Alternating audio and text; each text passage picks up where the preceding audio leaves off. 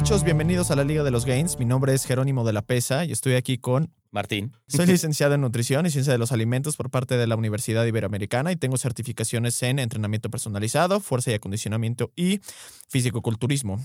Actualmente tengo una empresa que se dedica a la consultoría de nutrición de todo tipo, desde atletas de alto rendimiento, principiantes y también nutrición eh, clínica. Eh, Martín, ¿tú qué eres? Yo soy biomecánico especializado en rehabilitación neurológica y deportiva. He hecho investigación para diferentes universidades. Actualmente tengo una empresa dedicada a la rehabilitación y al rendimiento. En las clínicas atendemos pacientes de todo tipo, desde rehabilitación pulmonar hasta terapia neurológica. Y pues bueno, bienvenidos a la Liga de los Gains. Buenísimo muchachos, bienvenido a otro capítulo de la Liga de los Gains.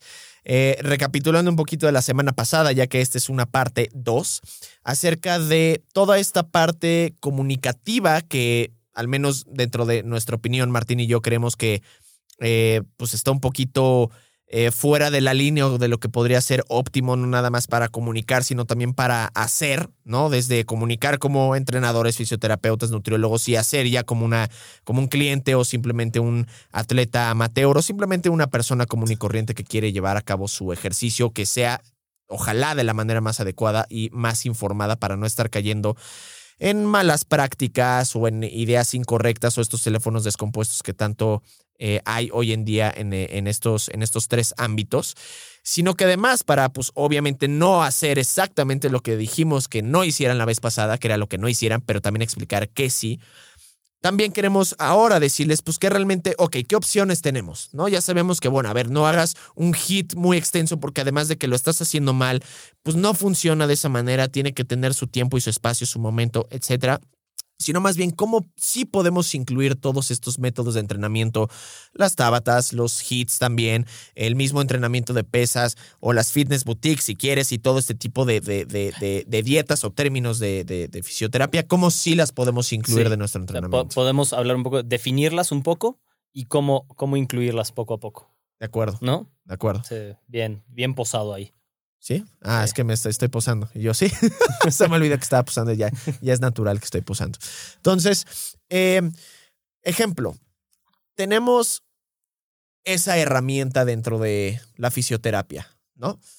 Eh, todas las herramientas pueden ser utilizadas, ¿no? Dependiendo del contexto y la situación en la que se, se, se, incluya, pero ¿cómo realmente acabamos definiendo quién necesita qué y cuánto y qué tanto? Además de hay gente que te dice, oye, ¿qué método utilizas?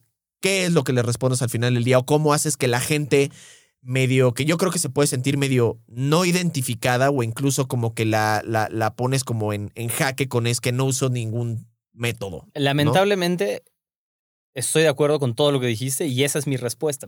No uso un método específico.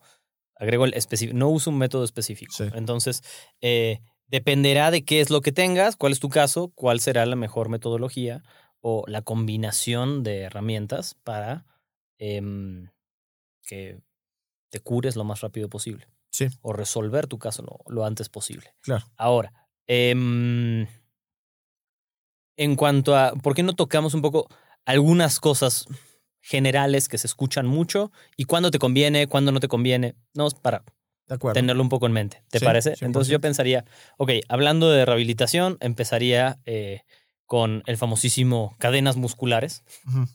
Que, Uy, lo había escuchado hace como un año. Que de nuevo, lo preguntan mucho. Certificada en cadenas musculares. Cadenas musculares, mm. eh, más allá de que para mí eh, el término solo no quiere decir mucho, así solo no quiere decir mucho, pero se refiere a cómo activas un músculo de la mano de otro, eh, cómo interactúan, cómo hay que ayudar a despertar esas cadenas, cómo, qué pasa cuando una cadena muscular está eh, mal, digamos. Entonces, ¿a quién le puede venir bien? Gente con muchos problemas de tensión muscular, con alguna debilidad muy notoria. Eh, tras alguna lesión, por ejemplo, que quedaron desbalanceados, vamos a decirlo entre comillas, puede, puede, venir bien. Eh, después hay muchos tipos, vamos a decir, de terapia manual o Em, que pueden ser mil cosas, desde eh, quiroprácticos, osteopatía, terapia manual, masajes, eh, mat, art, digamos, terapia manual en general, drenaje linfático. ¿A quién le puede venir bien la terapia manual? Creo que. Exacto. Eh, a todos.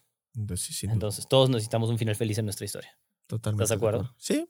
No, si no, Disney no vendería tenemos. tanto, pero De acuerdo. Y de hecho, Disney basó, no, no sé si todas, pero gran parte de sus historias en historias realmente oscuras. como la terapia manual. No sé si la terapia manual realmente es una teoría oscura, pero puede ser que sí, dependiendo del plano religioso, si lo quieres ver así, porque es pecado. Pero pues, la historia de. Víctimas del onanismo. La, la historia de Blancanieves, güey, es, es, es, es- densa, güey. Sí. La historia de. de, de- de- Has leído a los hermanos Grimm y a Sí, Anderson. por están supuesto, güey. dementes Están dementes, sus- sí. pero pues, güey, incluso, incluso, ¿sabes en qué se basaron los Rugrats? ¿Viste Rugrats? Sí, vi Rugrats. Realmente todo, supuestamente, al final del día, era un sueño. Creo que porque Angélica, Ajá. ¿No tenía Angélica, amigos o qué? no, estaba en En- coma. ¿Qué. Estaba en coma. ¿Eso es en serio? No, sí, no es te como lo juro, no, no, no, teoría no, de no, no. Reddit. No, güey, no, no, no, me acuerdo perfecto que lo leí en el periódico, una revista, entonces realmente todo era un sueño, por eso eh, eh, Phil y Dill y este, el principal, no me acuerdo cómo se llamaba, parece feto, porque así es como se quedó, ya sabes, justo como un accidente, entonces ¿Qué está clase de enfermedad me estás diciendo? Güey, eh, enfermedad en efecto. Yo solamente le estoy comunicando como le hacemos aquí. Yo solamente tomo información y la comunico, pero vamos Voy a llegar a, buscar. Espero, espero que eso. Y si estoy mintiendo, y si estoy mintiendo, me viene y me va culeros. Pero terapia manual, finales Bueno. felices. Exacto. Entonces, ¿cuándo funciona? Si eres alguien que hace mucho ejercicio, muchos espasmos, contracturas, mucho tiempo en oficina. em, digamos, si estamos hablando de que tienes los músculos tensos, Tensos. Tiene muchos otros usos, por supuesto, pero en general, músculos tensos, la terapia manual va a ayudar muchísimo en la recuperación, en relajar esos músculos. Eh, después están muchos, no me voy a meter más en temas de electroterapia y demás, porque eso sí puede tener un eh, eh, espectro muy amplio de utilidad. Em, el ejercicio, ¿cuándo lo puedo usar? El ejercicio terapéutico, te diría que básicamente siempre, le vas a ¿no? sacar provecho. Sí. Ahora, sería muy raro, puede pasar, pero sería muy raro que el ejercicio terapéutico no sea una herramienta que puedas usar casi para cualquier Sin situación. embargo, es muy común no usarla. De reposas es la dos semanas. Es la más difícil de usar. Claro, totalmente, pero también que, digo, bueno, ahí es donde ya también caemos un poquito en la idea utópica de, a ver, brother, si no estás capacitado para o no, tu conocimiento no es suficiente y está bien aceptarlo, hay que ser sinceros con nuestros clientes. Si no estás capacitado para hacerlo, refiérelo con alguien más, ya sabes, si hay veces en las que yo digo, sabes que es, esto está fuera de mi, de mi, de mi scope o Sí, de mi cajita también. de herramientas, no puedo, entonces vete para acá. O gente que incluso ha llegado a mí porque, oye, ¿sabes qué? Y, y es muy raro que pase. O sea, solamente una o dos personas me las han referido y creo que es de la misma persona. Y te podría decir que es casi la única persona o, o- o- o- o nutrióloga que es sincera y sabe hasta dónde sabe y hasta dónde no sabe, ya sabes. Y nosotros, todos nosotros al final del día tenemos que pegarnos de eso, ¿no? De, a ver, si alguien llega y me dice, oye, es que fíjate que tengo un problema de eh, hepático y no sé qué, sabes que el todo, todo, todo, toda, toda, toda materia eh, hepática fue la que más me costó la carrera, la que, me- la que menos estudié. Entonces, si tienes un problema hepático fuerte, realmente no estoy capacitado para eso, entonces lo refiero. Entonces, dependiendo del caso, también ya si sabes que conviene otro lado. Si alguno de ustedes practica nutriólogo, entrenador, médico, fisioterapeuta o lo que sea, no tiene nada de malo Nada, al de aceptar que no. Nadie. Nadie no sabe creo todo. que. Uno, y na- no creo que nadie tome mal que diga, sabes que yo no soy la persona adecuada para esto. Creo que hay una persona que conozco. Que, exacto, lo van a agradecer. Claro. Entonces, eh, a mí me ha pasado poco. Yo refiero mucho cuando tengo dudas y veo que no hay un avance. Primero, hago si tengo dudas y creo que va por ahí, hago interconsulta, que también tiene mucho valor. Y si no, refiero y listo. Claro. Y no tiene nada de malo. Claro, Es, es, es, es lo correcto. claro. Em, pero muchas veces no lo queremos hacer como entrenadores, ni se Ni diga. se diga, olvídalo. No ver- no ver avances. No mames. ¿Por qué no? O sea, si. Al contrario, ¿sabes cuál es la el- primera respuesta cuando no hay avances del entrenador? ¿Cuál sería la primera respuesta si tu cliente no tiene avances? ¿Es tu culpa? No. Además, Em, ¿Más intensidad? chochos. Me ha Bueno, pasado con mucha gente. Ya estás en el punto en el cual tu cuerpo es Ah, físicamente imposible y es como, Vamos. brother, conozco güeyes muy, muy capaces físicamente de manera natural. El problema es que tú no sabes cómo, especialmente si tú personalmente lo estás entrenando ahí. Porque también cae mucho en el que es que no tengo avances. Pues sí, güey, ¿cómo estás entrenando? O sea, es muy sabido y está muy documentado que la gente no se exige de la manera que debería de exigirse para tener resultados. Pero cuando tú estás ahí, son tus chingas y ya no sabes qué hacer con el brother. Y además porque también te quieres saltar el paso de, de decirle a tus clientes, quieres ponerte muy mamado, son años, no meses, son años de trabajo, ya sabes. Correcto. Y se quieren como que saltar ese paso con los clientes, Mira. entonces el chocho. No, y, y eso, quizá me va a salir un poquito del tema, Salte, pero... pero mm, de aquí. De una vez, güey, ya. Tengo cosas que hacer. Eh, tengo que ir a abrir el gimnasio. Eso Sí, es lo que tengo que ir a hacer. Sí, es cierto. Eh, no, güey. em, este tema de los esteroides es también una línea muy delgada que va un poco de la mano de lo que hablamos antes y lo que estamos hablando ahora. Que hay mucha gente que no sabe cómo hacerlo. Eh, que no sabe cómo. O sea, que, que hay mucha. Más bien, yo diría, hay mucha gente que, que dice que no y usa esteroides, sin duda. Pero también hay mucha gente que justifica con los esteroides la falta de resultados, la falta de esfuerzo, la- la- el mal potencial genético, lo que Claro. tú quieras. ¿Cuánto? ¿Cuánta gente? Y yo lo veo muchas veces en el, Sí, como yo no puedo, es el ese chochos. el que es como un súper clavado y que, que- que conoce muy bien la teoría y, la, y la, los estudios, pero tal vez no aplica tanto. Evidence-based, but Eh, eh, unscientific. E- Exacto, exactamente, exactamente. Entonces, em, ¿qué dice? Ah, no, no, no, no, esteroides. Es que ah. se cubre con eso. O sea, es no, como. nunca va a pasar. Claro. Se cubre con eso. O sea, cubren como su falta de resultados físicos muchas veces con. A ver.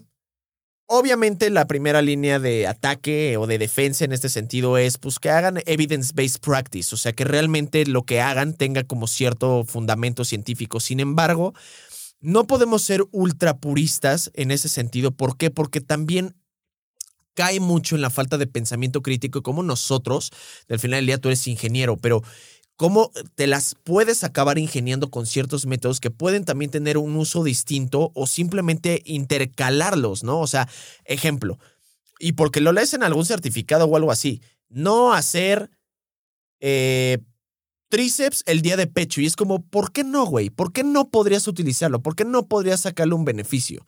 ¿Ya sabes? O sea, dependiendo del split que utilices, o tal vez no quieres utilizar tanto el tríceps porque ya lo tienes muy desarrollado y lo quieres fatigar primero con el pecho, no sé, güey. O sea, Claro. cualquier pendejada puedes sacar. Y digo, siempre y cuando tenga cierto sentido, va. O sea, digo, hay de, hay de estupideces a estupideces, ¿no? Entonces siento que hay veces que mucha gente se quiere enconchar con el saber todo de la teoría por los malos resultados a la hora de practicarlos. Y no tienes que cubrirte con eso, simplemente, a ver, es un fact que hay gente, digo, es un rango muy bajo, pero una probabilidad baja, que realmente tengas una genética tan mala que con años de chinga te impida tener resultados. Los hay, me ha pasado, he tenido clientes y ni modo, les jugaron esa carta tan culera. Pero son pocos, muy, Muy, pocos. muy Tan pocos. pocos. como los que sin hacer nada les funciona todo. De acuerdo. son los dos extremos. Es más, te lo pondría así. Y me acuerdo que también Eric Helms habló de esto. Hay gente que utiliza tanto, tanto, tanto, tanto, tanto todos los principios y métodos científicos que no hacen ni uno ni otro y eso puede ser también la falta de resultados incluso, ¿ya sabes? Sí, porque O sea, no hay, hay un que- estudio que dice esto te da 100 176% más de activación muscular y Ya, este te da 100. exacto. Entonces quieres hacer todos en vez de, güey, haz una cosa, ya. Justo, y además, ¿sabes por qué? Porque quiere aplicar todo del libro, pero no aplica lo que a él le funciona. Si yo aplicara lo, del libro, tendría muchos pedos. O sea, ya al final del día, mis, el 90% de mis resultados los obtuve antes de estudiar un Claro. entrenamiento. ¿Por qué? Porque yo entendía mi cuerpo, entendía la cantidad de sets, reps, peso, estimulación, los ejercicios. Hay ejercicios que me, me- me lastiman y no, no, no los hago porque me lastiman y demás. Entonces el chiste es entender a tu cuerpo. Ya luego con agarras como la teoría ya aplicas todos los conocimientos de tu teoría para potencializarlo a fin de cuentas. Pero justo, o sea, como que son tan puristas del método que acaban cayendo en un pues ya como que no lo estás identificando en lo que tú realmente nece- ne- ne- ne- necesitas. De ¿ya acuerdo. ¿Sabes? De acuerdo, completamente. Entonces, em, pues bueno, ahora ya que estamos centrados en métodos, ¿no? Eh, habíamos hablado un poquito de cosas de terapia muy generales.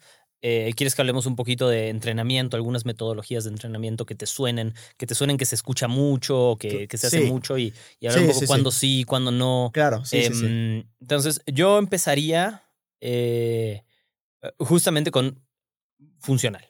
Ándale. Ya hablamos de qué es funcional y qué no, pero para términos de la industria funcional, que sí podemos saber un estándar de qué estamos hablando, ¿no? O sea, en general involucra circuitos, em, mezclas de ejercicios de calistenia con ejercicios de resistencia, normalmente Pocos tiempos de descanso. pocos tiempos de descanso. eh, em, ¿qué, Hoy- qué otro factor común Hoy en, ves día, ahí? hoy en día hay algo que se está como que medio poniendo, como que quiere, pero no jala, por, yo creo que por lo El complejo entrenamiento que es. en bungee. Eso lo acaba, lo lo acabo acaba- de ver. lo acaba de ver este güey en Instagram. Es nuevo, es nuevo, señores. Aplíquenlo, paténtenlo, certifíquenlo y certifiquen a todos y sean millonarios. Idea millonaria. Es una locura. En fin, Qué ajá, ¿qué mamada. ibas a decir? Pero también Animal Flow. Ah, es que, bueno, mira, yo no me... mm, Creo que tiene muchos años ya el Animal Flow, ¿no? Pero como muchas otras cosas, pero ahorita Claro. están poniendo más de moda. Pero es- eh, yo tengo sentimientos encontrados con esos ejercicios, con esas metodologías. a ver. Eh, hablemos del Animal Flow específicamente. ¿Para qué sí sirve? Claro. Empecemos por ahí. Claro. ¿Qué sí Acuérdense sirve? que aquí todo sirve. Cla- todo sirve, Hasta cierto exacto. O sea, punto. todo tiene sus usos y sus beneficios. Claro. No puedes decir, eso es basura. Si Bueno, me dices, que sí. voy a hacer curls de bíceps en un bosu con una sola pierna, con mancuernas, tal vez no sirva de nada. Exacto. O tomar pero- pero, pero bueno. Seas, exacto. Sí, sí, sí, sí. Em, el láser frío, esa es otra de las. Otro- En fin. em, ¿qué, qué sí, qué sí? ¿Cuáles son los beneficios ahí? Eh, uno, va a trabajar tu movilidad. ¿Qué quiero decir con movilidad? No me refiero a mejor rango de movimiento necesariamente, aunque puede pasar, no más flexibilidad, sino la facilidad con la que te mueves en tus rangos de movimiento que, que- que ya posees. Pero quiero aquí, nada más para ver qué opinas al respecto, pero eh, algo que a mí me gusta mucho que, que se utiliza justo para poder probar si algo funciona o no funciona, especialmente en la industria de suplementos. Ejemplo, si una persona consume la mitad o una tercera parte de la proteína que debe de consumir, ¿ok?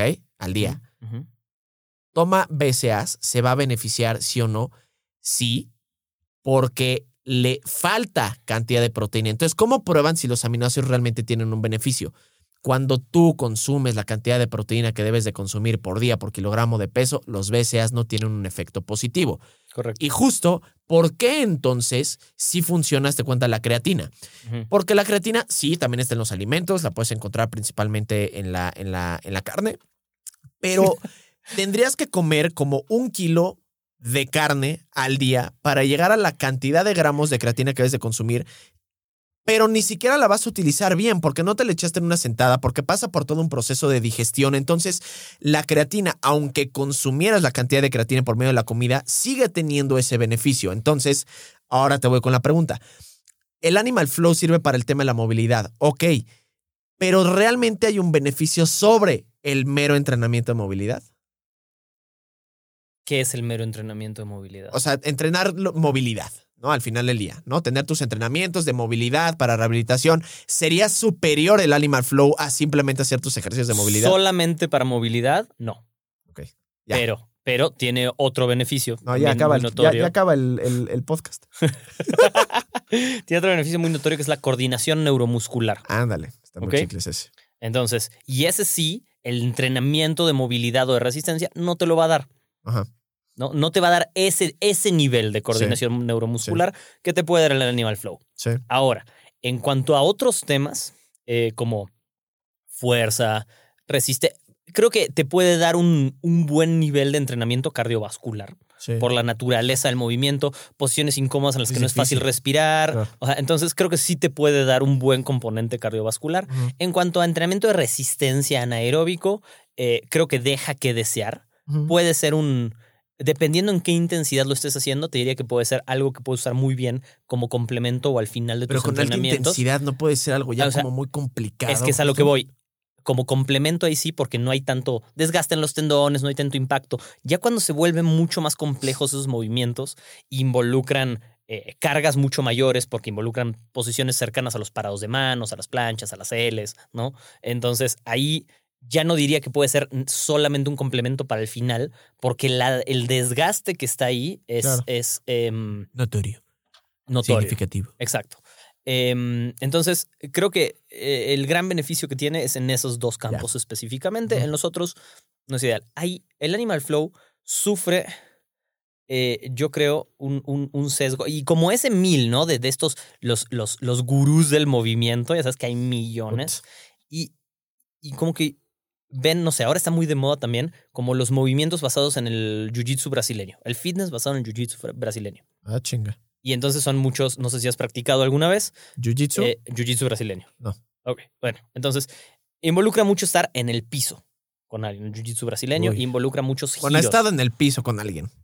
No haciendo jiu-jitsu, pero sí está en el ¿Qué piso. estabas haciendo?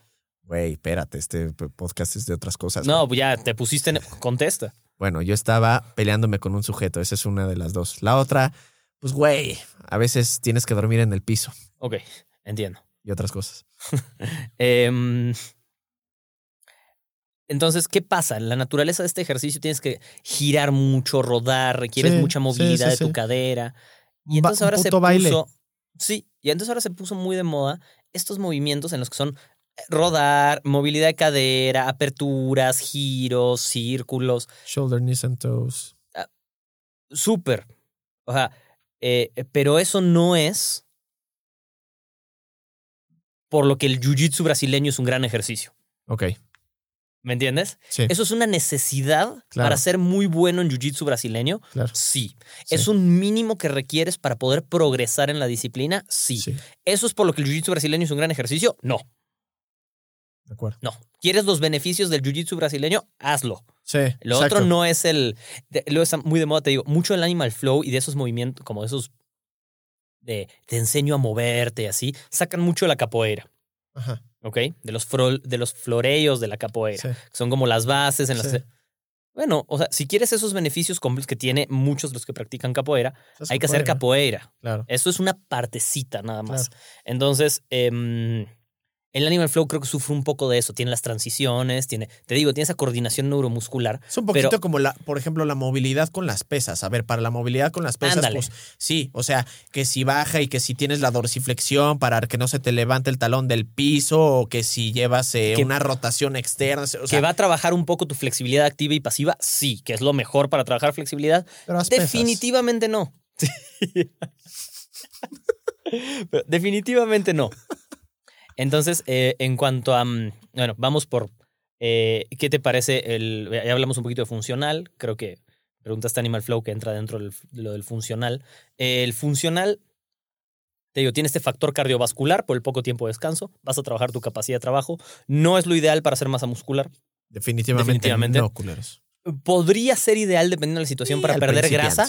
Ah, sí, sí, sí, sí. Pod- sí. sí. podría ser. Sí. O sea, podría ser. Sí, simplemente porque una buena cantidad de calorías gastadas, o sea, sí. Vas a mantener un poco la masa muscular. O sea, lo veo más para allá. ¿eh, señores? Em, para el cardio también puede ser, sí. Em, luego tienes. eh, ¿qué, meto- ¿Qué metodología te gusta? Como esas de que suenan mucho o como de algo muy específico. Mira, ya sabes que yo soy fan de las pesas. Entonces pero las ahora lo. pesas no es un, No. alguna metodología. En las pesas. Sí. No, no te ¿No? espero. Ahora, ya. Carajo, bueno, ok, Pero- ahí voy. Ok. Entonces, cuando estás ya metido en las pesas, dentro de las pesas, la gente que dice, yo hago puro push-pull leg siempre.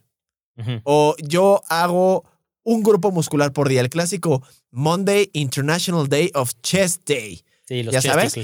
Entonces, que hacen un grupo muscular por día. Eso lo he visto mucho. ¿Cómo, oye, cómo es tu rutina? Por grupos musculares. Y yo, güey, no me estás diciendo, me estás diciendo básicamente, oye, de pesas que haces, Le- mancuernas. es como, hijo de tu puta madre, ya sabes. Entonces, también creo que ahí cae mucho como en esas también, eh, como sobre, sobresimplifican los splits y creo que también, o tampoco los entienden al 100% porque también es un poquito como para qué. De hecho, el otro día, bueno, el otro día me refiero a hace meses, estamos hablando tú y yo un poquito sobre tal vez a quién le convendría y con qué beneficios hacer cierto tipo de split. Ejemplo, a mí me gusta hacer push-pull legs porque creo que puede ser muy ameno con eh, tus articulaciones justo, ¿no?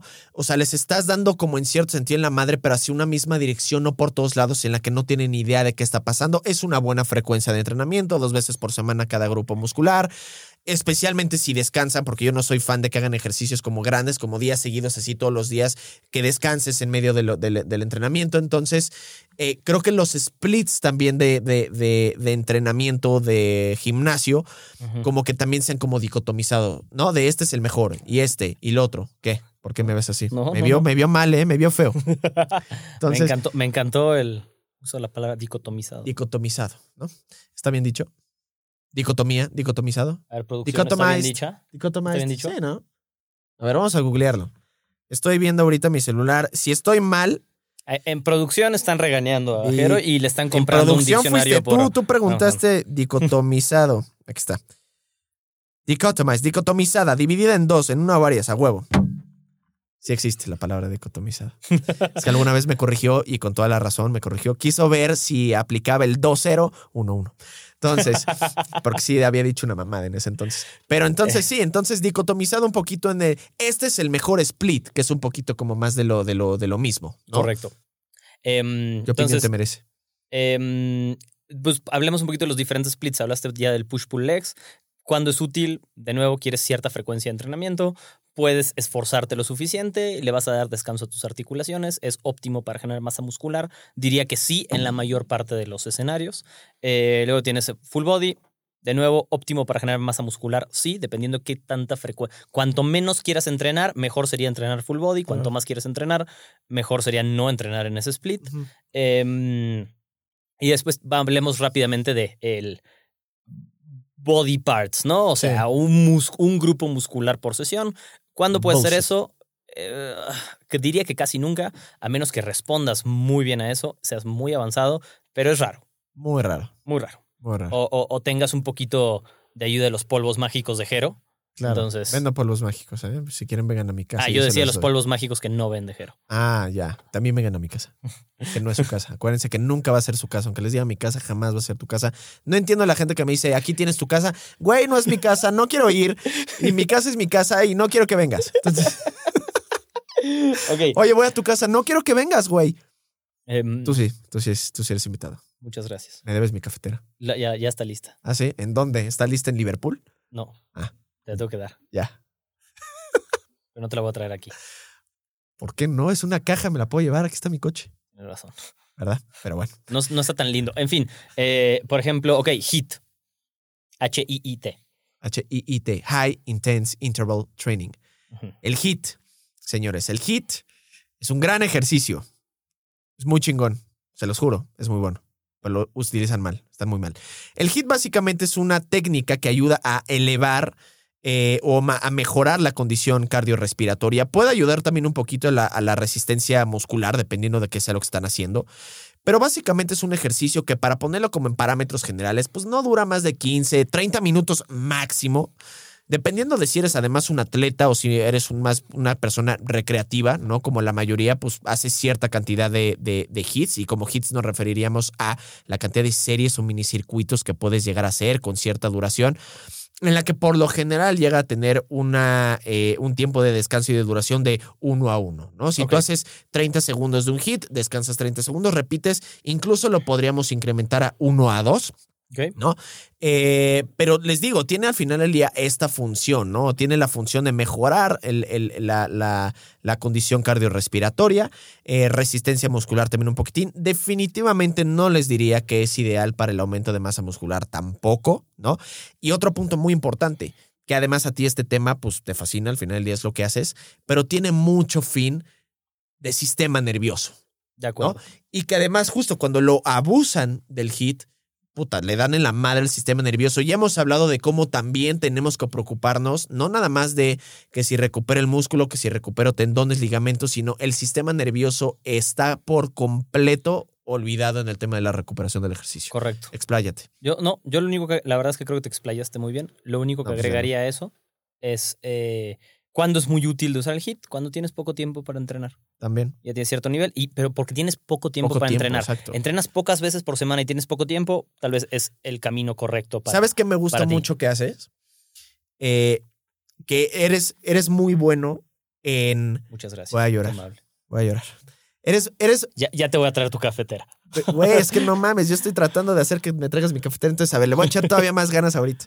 Eh, que eres muy bueno optimizando y tal vez a veces utilizando técnicas poco ortodoxas, pero que van a tener un buen fin para lo que se está presentando, ¿no?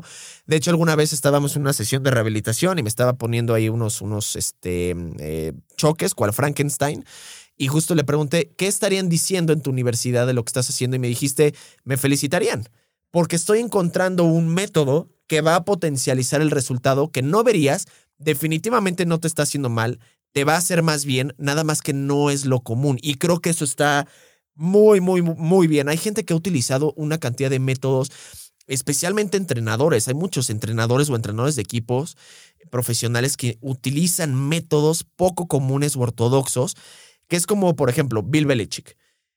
Muchas de las cosas que hace se acaban convirtiendo en reglas porque el güey ve la manera de hacer una jugada que no es ilegal, pero que tampoco es legal. Entonces es como un hueco en la ley. Claro. ¿No? Y es simplemente eso habla de una persona inteligente que además conoce por completo toda la metodología de trabajo para poder ejecutar. Poco ortodoxo y poco estudiado no es necesariamente malo. Malo, si tu teoría y tu hipótesis De acuerdo. hacen sentido, De acuerdo. suenan correctas, aunque no estén estudiadas, vale la pena probarla mientras no haya ningún riesgo. Y no hay ningún riesgo ¿no? y, no hay y- y ningún- cumples con el Vale la pena probarlo. O sea, el- yo me acuerdo de uno de las uh, pocas personas que no tienen genética del oeste africano que han corrido 100 metros abajo de 10 segundos. Es un japonés que no recuerdo su nombre. Son muy pocas personas. Te diría que me atrevo a decir dos. Eh, un francés y este. este, este hombre. ¿Chaval? Eh, no, no, no, no. François Lemaitre creo que se llama. Em, bueno, no sé si sean dos, son muy poquitas. Ajá. Y cómo entrenaba este japonés, tenía una pista de 100 metros con un grado de declinación. Un grado hecha para él. No estaba probado, funcionó perfecto. Poco ortodoxo, no estudiado, funcionó, adelante. Em, para no para no distraernos más con un poquito con eso, ¿qué, qué otra? A ver, eh, hablamos del hit. em, No, pero está bien eso, porque sabes que si hay gente que acaba cayendo en el ¿por qué haces eso? ¿En dónde está? Evidence-based, ¿qué pedos? Es justo un poquito de lo que estamos hablando. O sea, creo que justo no nos estamos desviando, al contrario. Creo que es justo está como muy interesante ese punto, porque, a ver, creo que también es nuestra responsabilidad utilizar lo mismo, ¿no? Ese tipo de técnicas que tengan sentido, ¿no? Que no haya una repercusión al final del día y logre el fin. ¿Sabes cuál es uno de esos en nutrición? cuéntame, La reversión de dieta. claro. La reversión de dieta, no hay realmente estudios al respecto de la reversión. Incluso los de los mayores proponentes de la reversión de dieta, como Lane Norton, dicen, güey, es que no hay estudios de esto, pero tenemos los reportes de cientos de clientes que reaccionan cabrón ante una, ante una reversión de dieta con una ganancia de masa muscular buena, con una limitada, muy limitada ganancia de masa grasa y con una cantidad de calorías increíble. Entonces, cualquier evidence-based purista diría, eso no está estudiado y que no sé qué, y es como cabrón, pero lo he hecho tantas, tantas veces y hay una eh, eh, comparativa tan cabrón y tan chingona de el antes y después, que por supuesto que funcionan. El, Claro. hay- Hay otra frase que luego a veces me confunde, pero que es muy buena, que eh, absence of evidence is not evidence of absence. Sin duda. ¿no? Entonces, la ausencia de evidencia no es evidencia de ausencia. Entonces, si- simplemente el hecho de que no esté documentada no quiere decir que no se pueda aplicar o que no llegue a ser válida. Eventualmente se va a llevar a cabo, como han sido también los refeeds o diet breaks y demás que ya están documentadas ahorita. Pero al contrario, creo que es un punto muy importante porque la gente al final nos puede juzgar con eso de ¿de dónde está sacando eso? Eso no tiene ni pies ni cabeza. Pasa como- mucho. O sea, sí, si quieres nos sentamos a platicar. Si tú- yo tengo el tiempo y me interesa, nomás no a ti. Ah, Contigo, lamentablemente, me siento platicar más de lo que debería. exacto. No vivimos juntos todavía, pero algún día tal vez. Entonces, em, Perdón, Ana. entonces, ah, te- si hay una buena hipótesis, adelante. Y no tiene ningún riesgo, pues hay, hay que probar. Si no, no, no siempre te quedas en lo, siempre te quedas en lo mismo. Em, eh, ¿qué, qué se te ocurre? Yo pienso un poco en, en gimnasio, hablamos del HIT. ¿Qué te parece em, el, el, el super low frequency training? Así, Ay, güey. Entrena dos veces por semana, dos ejercicios, cuatro sets cada uno y ya. Y cuida tu alimentación al 100, ¿no? Porque todos los que hacen eso hablan de que de la mano la alimentación tiene que ser perfecta para que, Claro, eso, claro. para que eso suceda. No, ¿Sí o no? No, definitivamente, o sea, deja tú que no cumple con a- ni absolutamente ninguna regla de la periodización y programación de entrenamiento con el volumen y la intensidad y la chingada, o sea, si- simple y sencillamente no hay un estrés suficiente. Es más, te voy a poner un, un- un dato bien curioso. Ah, y esta parte creo que también es bien importante de entender porque también cae mucho en, en esta, en esta área es que hay que saber nosotros llevar a cabo los resultados de un laboratorio a la vida real. Correcto. Eh, Correcto. Muchas veces en los laboratorios son tan, tan, tan controlados que son imposibles de replicar en la vida real por todas las variables de la vida diaria de un ser humano que se ven implicadas dentro de. Entonces, por ejemplo, en todo este tema de la cantidad de sets que se puede, que se tienen que llegar a hacer o dónde está el, el número o el rango óptimo para la hipertrofia, algunos estudios dicen que menos de 10 sets pueden ser óptimos o que son óptimos o que tienes que hacer 27 sets o que tienes que hacer 10 o que tienes que hacer 20, etcétera. Entonces, sí hubo un estudio en el que se hacían menos de 10 sets por grupo muscular y tenían más ganancia de masa muscular que una persona que hacía más. ¿Pero por qué? Porque en ese estudio, cada una de las repeticiones durante ocho semanas se llevaron en lo absoluto al fallo. Al fallo, al fallo. O sea, de güey, no pude levantar la barra una vez más. ¿Cuántas personas ves que cada uno de sus ejercicios y cada uno de sus sets los lleva en lo absoluto al fallo? No se hace. No se puede. Entonces, ¿a quién le vas a decir eso para que haga eso? Entonces, más bien hay como un sweet spot ahí. ¿Me explico?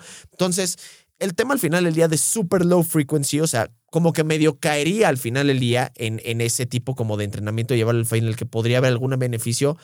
Pero a ver, no es lógico. ¿Quién lo va a hacer? O sea, ¿y quién se va a llevar al ca- a cabo ese entrenamiento? Además, partiendo de la base que lo va a lograr. O sea, creo que ya, ya cae en la demasiada low frequency, porque además hombros, trapecio, bíceps, tríceps, todos los músculos, creo que está medio cabrón. De acuerdo, de acuerdo, de acuerdo contigo.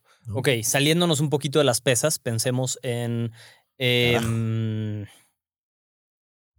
Ok, en cuanto a ejercicio cardiovascular, los intervalos, ¿no? El famosísimo correr intervalos. Que correr intervalos no es hacer sprints.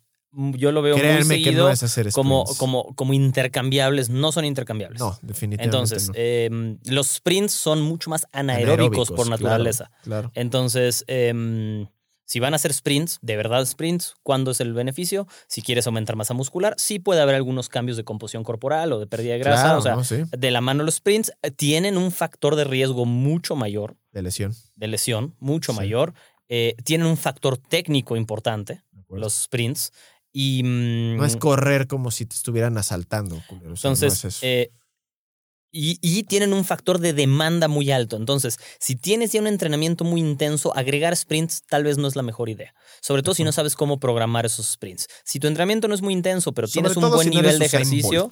Ajá, exacto. O sea, si tienes ya un buen nivel de ejercicio, creo que puedes agregarlos y le puedes ver muchos beneficios a los sprints. Ahora, intervalos, que no, de nuevo, no son sprints, sino es bajar el ritmo, subir el ritmo, bajar el ritmo, subir el ritmo durante X tiempo, em, tienen un, una gran función en los cambios cardiovasculares, De sin acuerdo, duda. 100%. Te diría que más aún que, o sea, mucho más que correr eh, a un ritmo fijo durante toda una, Totalmente. Em, también tienen un poco más desgaste que este, este ritmo fijo en la, en la corrida.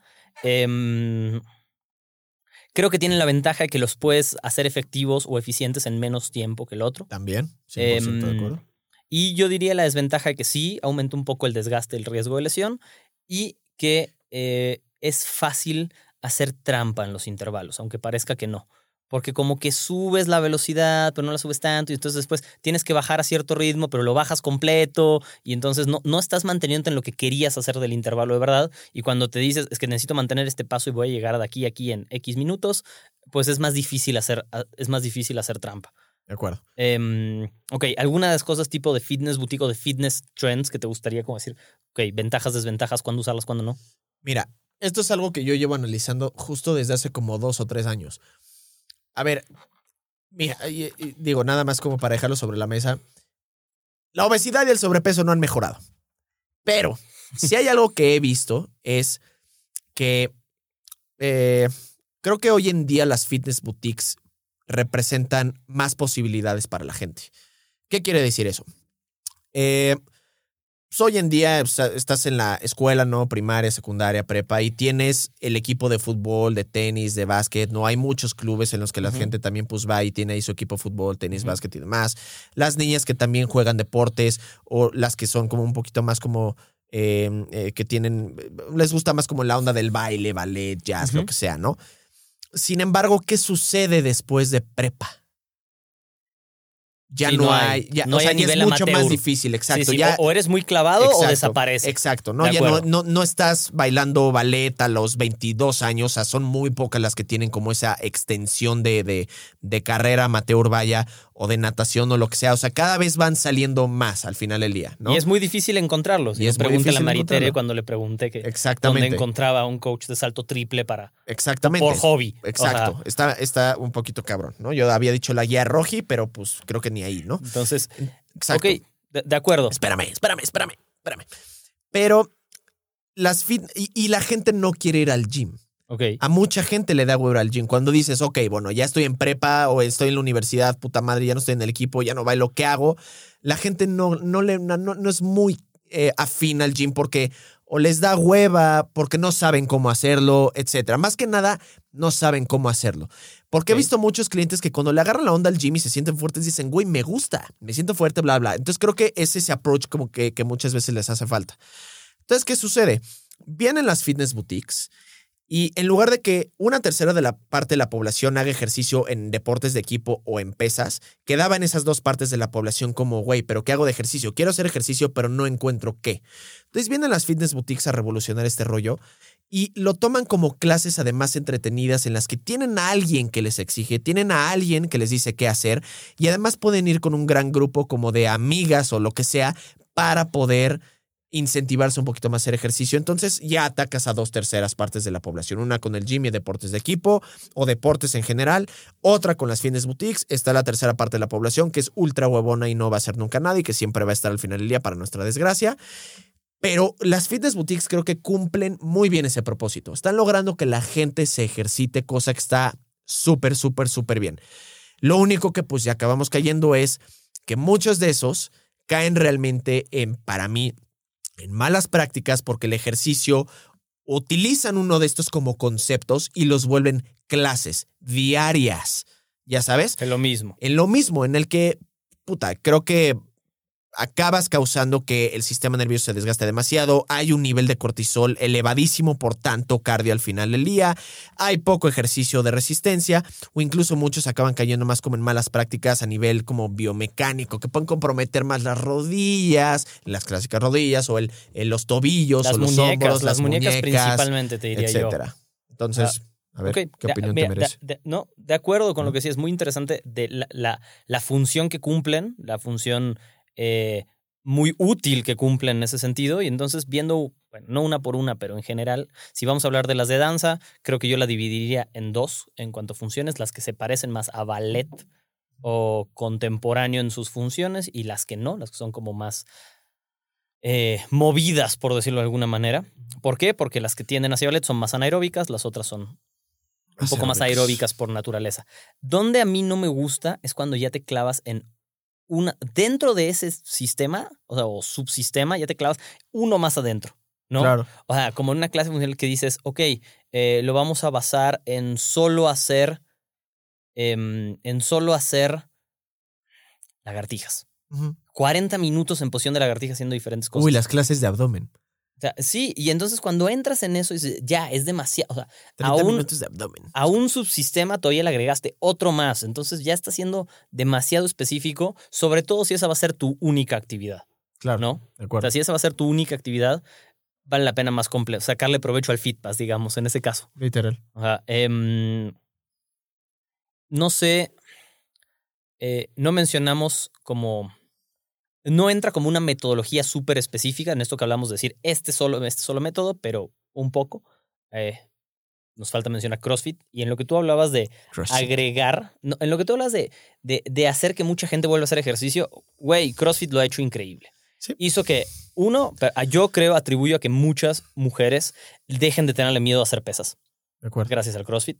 Pusieron los levantamientos olímpicos de moda otra vez. Entonces, son dos cosas que valen mucho. El entrenamiento en equipo, Claro. ¿no? La motivación de estar en una... Eso es excelente. El veganismo, porque ya los crossfiteros son veganismos. Son veganos, serio? perdón. Sí, muchas. Es como, hay memes de, eh, hago crossfit and I'm vegan. Es como, güey, todo el paquete en uno. ¿Ya Mira, yo, yo creo que ahí ya cambia a... Hay de CrossFit a CrossFit, ¿no? Claro. Hay de, de gimnasios de CrossFit a gimnasios de CrossFit, entonces creo que sería muy difícil generalizar. Diría que Una un buen más, gimnasio de gente que ha CrossFit... prostituido el crossfit. Exacto. Y un mal gimnasio de CrossFit va a ser terrible. Sí. O sea, eso es una realidad. va a ser más bien una sala de ER, literal, güey. sí. Em, sí, de acuerdo. Em, ¿Qué has visto? ¿Qué te suena antes de pasar? ¿Al- ¿Algo más o pasamos ya directo a La- alimentación? por ejemplo, o sea, también creo que es muy importante estos conceptos de, de correr y de ciclismo. Ah, bueno. De cardio, cardio, cardio, cardio, lo bruto, todos los días en la caminadora o en la bici, bla, bla, bla, bla, bla, ya sabes. Bueno, ahí entra de los que hacen Tabata, porque normalmente va en la bici, porque ahí se creó. Entonces, si van a hacer Tabata, hagan uno y si. Uno. Un Tabata. Suficiente. Y se hace dos veces por semana. Exacto, no más. That's it. Em, y complementado con otras dos o tres sesiones. Mientras menos en cierto sentido se haga, aquí hay de dos, que puede ser directamente proporcional o inversamente proporcional. Mientras menos veces se haga, quiere decir en parte que es más taxing. O sea, que Sí, al final del día es más intenso. Uno o lo otro también es porque radica en un rango menor de importancia. Ejemplo, para, para que justo me entiendan, las tábatas. Si realmente han hecho tábatas, estarán de acuerdo. Si no han hecho tábatas y creen que han hecho tábatas, créanme que entonces no han hecho tábatas porque es de las cosas más vomitivas del mundo a nivel de intensidad. Uno. Ajá. No, y además, eh, eh, ¿con qué herramienta estás haciendo tu Tabata? La bici se presta muy bien a eso. Pero en cuanto a. En cuanto a. mm, No sé, hacer tabatas con lagartijas. ¿Quién puede No hacer un tabata de lagartijas? no, ¿Me entiendes? Ah, Bajo ningún concepto vas a hacer, vas a mantener la intensidad requerida. Entonces, Sí.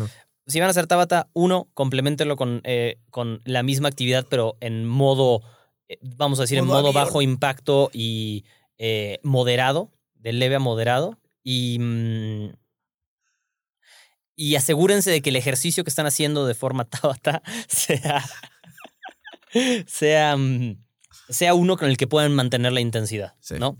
Em, en cuanto al resto de ciclismo, creo el error, a mí lo que Para no me- empezar, no son ciclistas, ¿eh? No, es una- no les estamos diciendo ciclistas.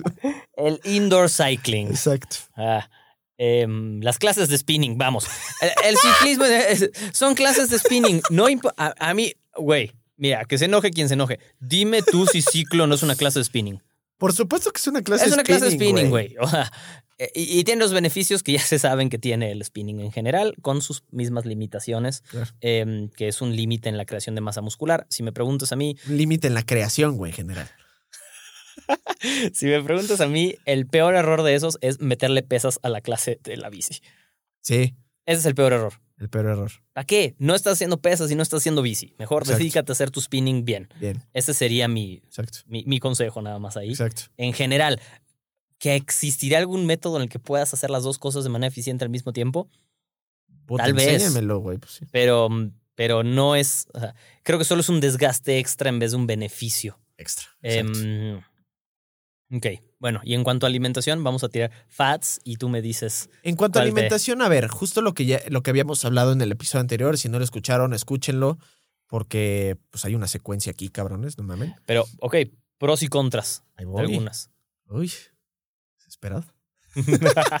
Hoy estoy muy Este, alterado. Ya sé, güey, qué pedo. Em, Usé tu cafetera. ya salió el peine, culero. Pues con razón, güey. Chingada madre, güey, ya voy a llorar. No, pero a ver, es, es justo un poquito como de lo mismo que hay una eh, un momento o una situación en la que se puede utilizar justo como una como una un tipo de dieta, vaya, ¿no? Entonces, que principalmente yo lo pondría si lo ponemos en una pirámide como base es, ok, ¿qué es a lo que te puedes adherir, ¿no? Yo me puedo adherir a realmente una dieta cetogénica. Piénsenle incluso una dieta de un año. ¿Pueden realmente sostener esto durante un año? Sí, sí, órale, vale la pena que se rifen, ¿no?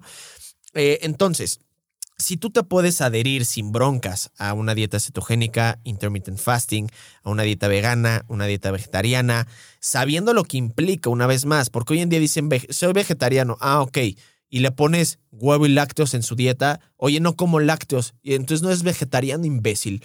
Puta madre, estoy imputando, ya sabes. Entonces, eh, pasa eso. Entonces, ya cada vez que me preguntan o que me dicen, soy vegetariano, es como, a ver, ¿qué es vegetariano? Lo que habíamos dicho en el episodio anterior. ¿Qué comes? O sea, si comes huevo y si comes lácteos. Sí, ah, ok, entonces eres vegetariano. No, nada más como pescado. Entonces creo que es pesquetariano, una pendejada así. Entonces, ah, entonces no eres, güey, ya sabes. Entonces, eh, tienen su uso al final del día. Y créanme que yo no estoy cerrado y el que esté cerrado realmente creo que, pues, no tendría la idea muy clara de las cosas. Eh, ya que yo jode en Instagram y así es otra cosa, pero si tú realmente dices, quiero ser vegano, va, órale, te vamos a hacer tu dieta vegana, ¿no? Pero que entiendan también lo que implica. Es importante que tú como nutriólogo les informes qué es lo que implica ese rollo. Entonces, dependiendo de lo que te puedes adherir, pues jala, ¿no? Y también eh, esa parte de la adherencia toma en cuenta muchos factores. O sea, el factor, por ejemplo, a ver, ok, te puedes adherir a esa dieta, pero resulta que tienes problemas de colesterol y te quieres meter en una dieta de puras grasas. Está muy complicado también, punto uno. O punto dos, tienes un TCA o tienes cierta ansiedad y quieres hacer ayunos. Brother, le estás abriendo la puerta al pinche diablo. O sea, no lo hagas. O sea, aunque tú creas que te puedes adherir, también hay cosas que se tienen que considerar para ese, para ese rollo. Mientras más restrictiva sea una dieta, peor va a ser para, la, para, para, para, para el tema de la ansiedad o el trastorno que pudieras tú llegar a, tener. Claro. Y me pasa, ¿no? Gente que dice es que sí, la ansiedad es lo que me mata. Y es como, ah, y estás haciendo ayunos de 16, 18 horas. ¿Te has preguntado qué? es la razón por la cual tienes ansiedad? Eh, no. Ah, bueno, entonces vamos a probar como otro método que fomente más bien algo que tenga más probabilidad de que no caigas en esa ansiedad. Claro. Lo que definitivamente no tiene lugar, ni voz ni voto, son dietas detox, eh, particularmente.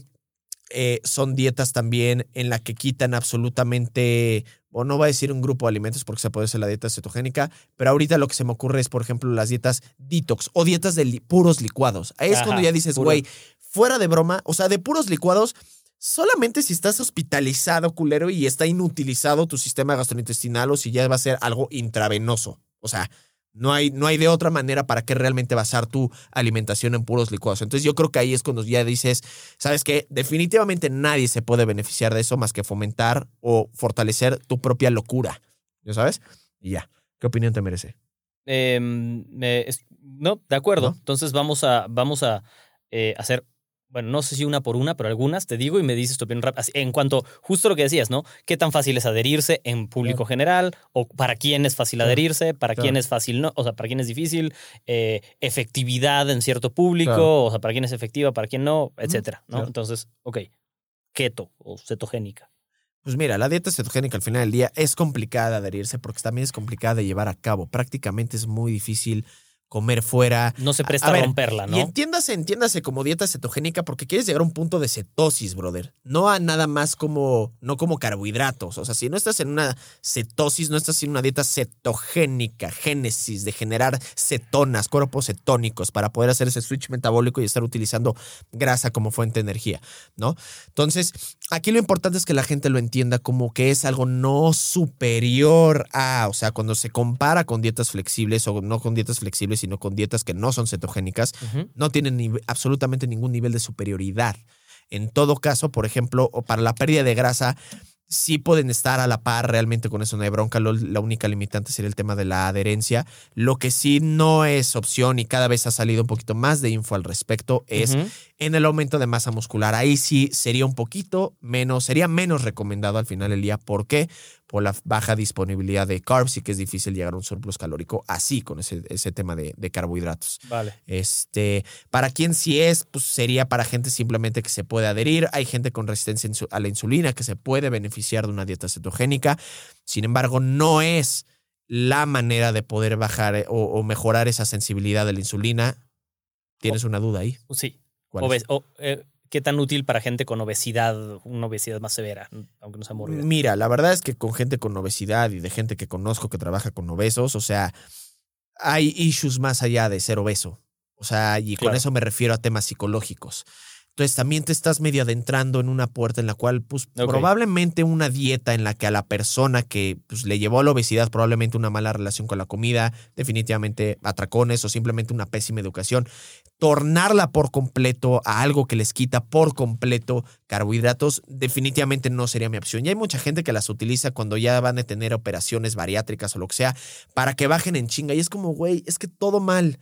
Con tal de operar, quieres bajarle 10, 15 kilos a esa persona en dos semanas, o sea, ¿por qué? Es mi pregunta, ya sabes. Entonces, no, no sería definitivamente mi primer approach. Ok, interesante porque se, se suele usar mucho. Se ¿no? usa mucho, se usa ver. mucho. Ajá. Ok, ok. Em, paleo. Ah, Pues la paleo yo creo que también al final del día cae más en la opinión de la gente de, es que nuestros ancestros, y es como, güey, tus ancestros no tenían coche, no tenían celular, no tenían absolutamente nada de lo Vamos, que gozas no tenían tu estómago, ¿no? No tenían tu Básicamente. estómago tampoco, o sea, creo que es, eh, creo que es una eh, falta absoluta de respeto hacia la evolución y dónde estamos parados ahorita el utilizar algo que nuestros ancestros utilizaban. A ver, puedes agarrar cosas de la dieta paleo. Sí, claro, también de la dieta cetogénica, también del intermittent fasting, de muchas cosas. Pero ya al final del día decir, a ver, ¿quieres utilizar la paleo? Va. Pero de ahí a decir que es lo óptimo o lo correcto, porque nuestros ancestros, pues güey, vete tú de simio si quieres, pero a mí me gusta cómo ha evolucionado el ser humano y la alimentación. Entonces, ahí mi respuesta. Ok. Ok, bueno, y el ayuno intermitente.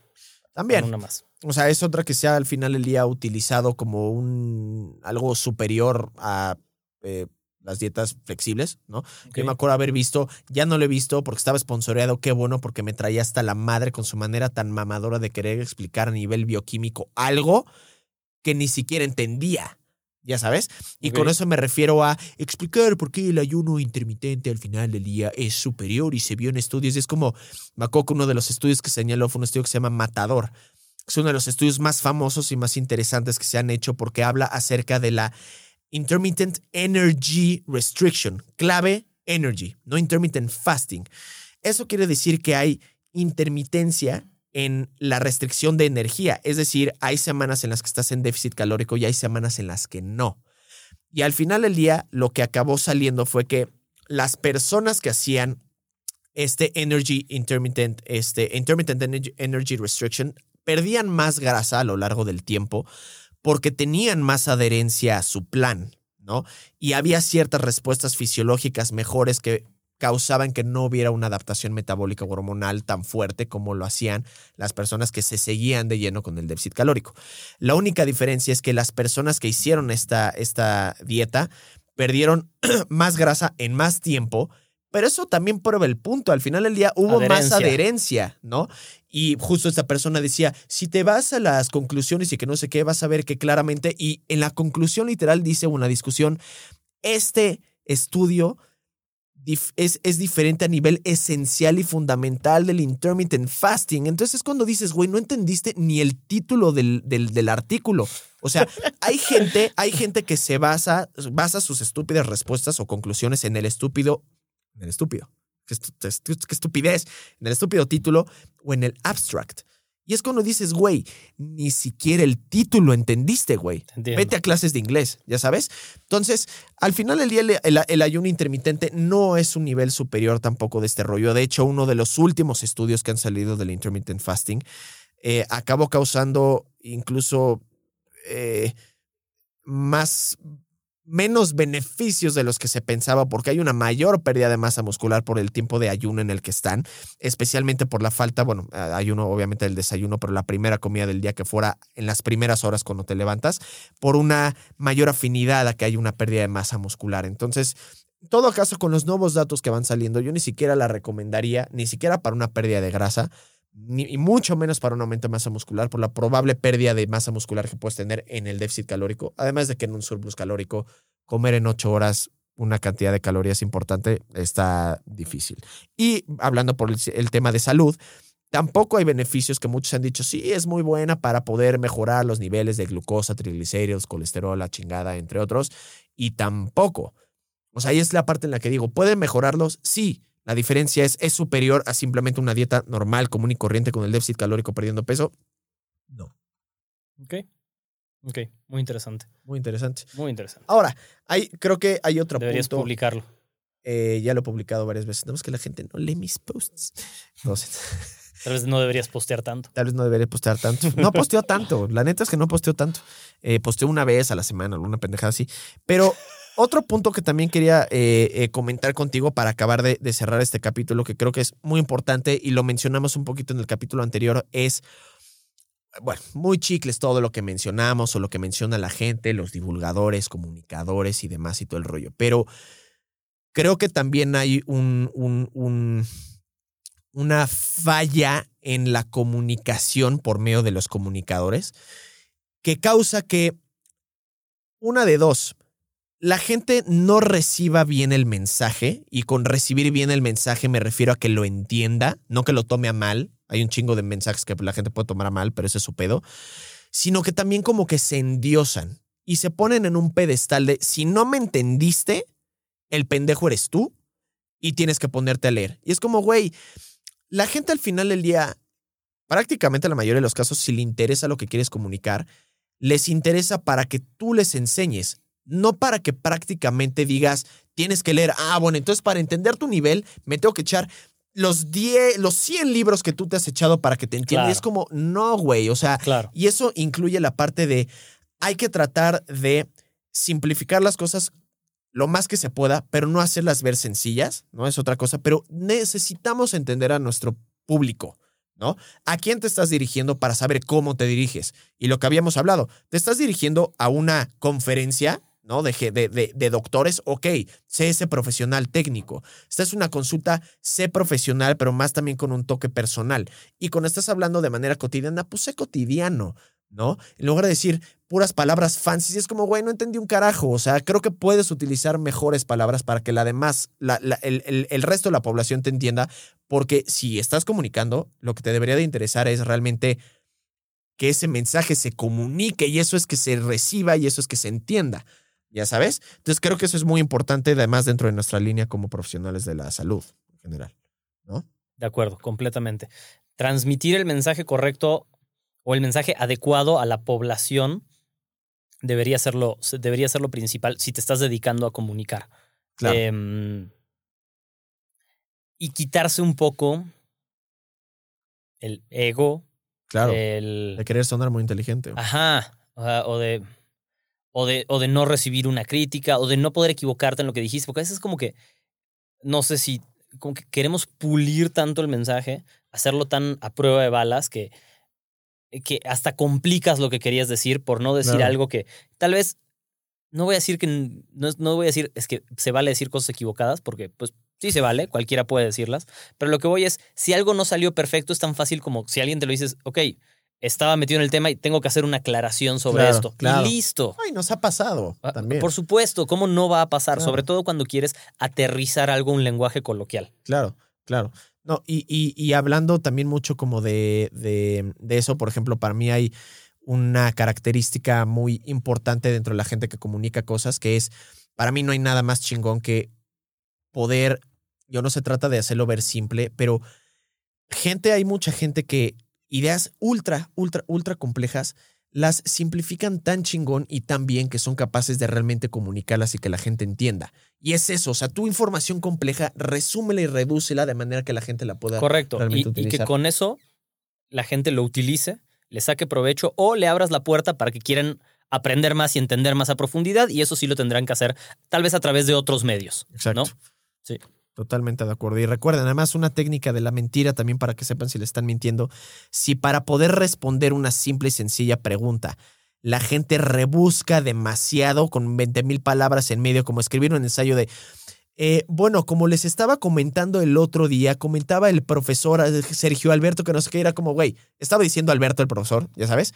Es más Sí. probabilidad que les estén mintiendo también. Entonces luego hay preguntas que la gente hace y las quieren rebuscar demasiado. Es como, güey, ese güey no sabe la respuesta. De acuerdo. Ya sabes. Entonces, hay que sintetizar información, muchachos. Esperemos que todo esto les haya servido. ¿Quieres comentar algo para cerrar? ¿no? Creo que eso Martinillo?